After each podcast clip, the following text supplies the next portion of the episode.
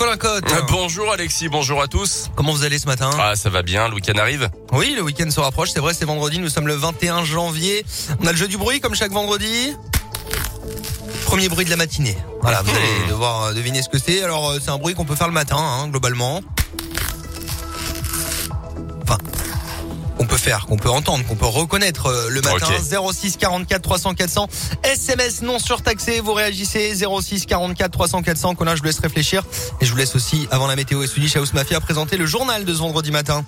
Et à la une, ce matin peut-être enfin le bout du tunnel dans la pandémie. Le Premier ministre Jean Castex a dévoilé hier soir un premier calendrier d'allègement des mesures sanitaires. Deux dates à retenir. D'abord le 2 février avec la fin du port du masque en extérieur, la fin des jauges et du télétravail obligatoire. Ce dernier restant toutefois recommandé dans les entreprises. Et puis le 16 février, la réouverture des discothèques, la reprise des concerts debout également. Olivier Véran, le ministre de la Santé, a ajouté qu'à ce stade, le gouvernement ne prévoyait pas de rendre obligatoire la présentation d'un test négatif à l'entrée des boîtes de nuit, en plus du pass vaccinal. Le pass vaccinal, par ailleurs voté par le Parlement il y a quelques jours, entrera en vigueur lundi prochain, sous réserve de l'avis du Conseil constitutionnel qui devrait tomber aujourd'hui.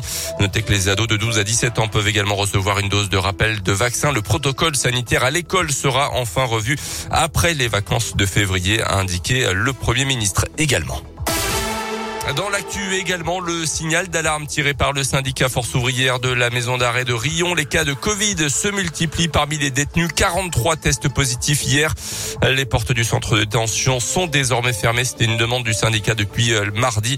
Euh, Force ouvrière parle d'un cluster en cours dans l'établissement pénitentiaire.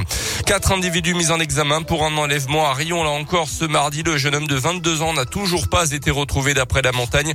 Euh, les trois suspects sont accusés de l'avoir obligé à monter dans dans une voiture déférée la semaine dernière devant le parquet de Clermont. Ils ont été mis en examen pour enlèvement et séquestration. Dans la foulée, ces ressortissants albanais ont été placés en détention provisoire. Le père de la victime, lui aussi de nationalité albanaise, serait également impliqué dans cette affaire euh, dont un conflit familial semble être à l'origine. Il est suspecté d'avoir commandité l'enlèvement de son fils pour le ramener en Albanie.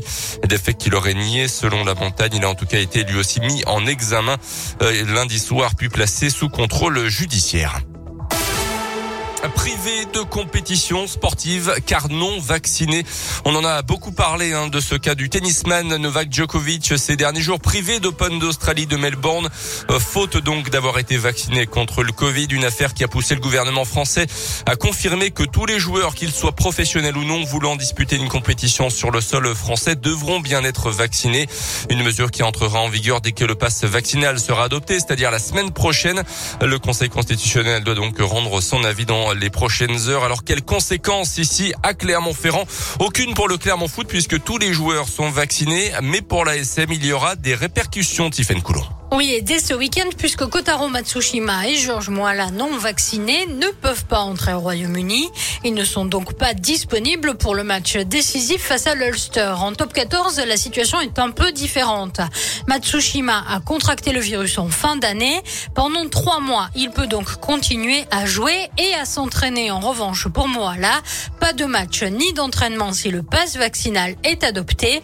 Benson Stanley, l'entraîneur de la défense de l'ASM c'est assez difficile à gérer, oui, en tant qu'équipe, euh, quand il y a des mecs qui sont pas vaccinés. Je parle pas pour les convaincre. Je pense qu'ils sont assez courants avec euh, tout le sacrifice de mecs autour. On est dans une zone de démocratie, c'est comme ça. Comme les soignants, les joueurs non vaccinés et privés d'activité pourraient voir leur salaire suspendu. Merci Tiffany. Du côté des basketteurs de la Jave, pas de souci, tous les joueurs sont vaccinés. De la Ligue 1 de foot ce soir et un jour de derby, Lyon reçoit l'AS Saint-Etienne à 21h à l'OL Stadium. Nos Clermontois recevront dimanche après-midi le Stade Rennais après la défaite contre Strasbourg mercredi soir.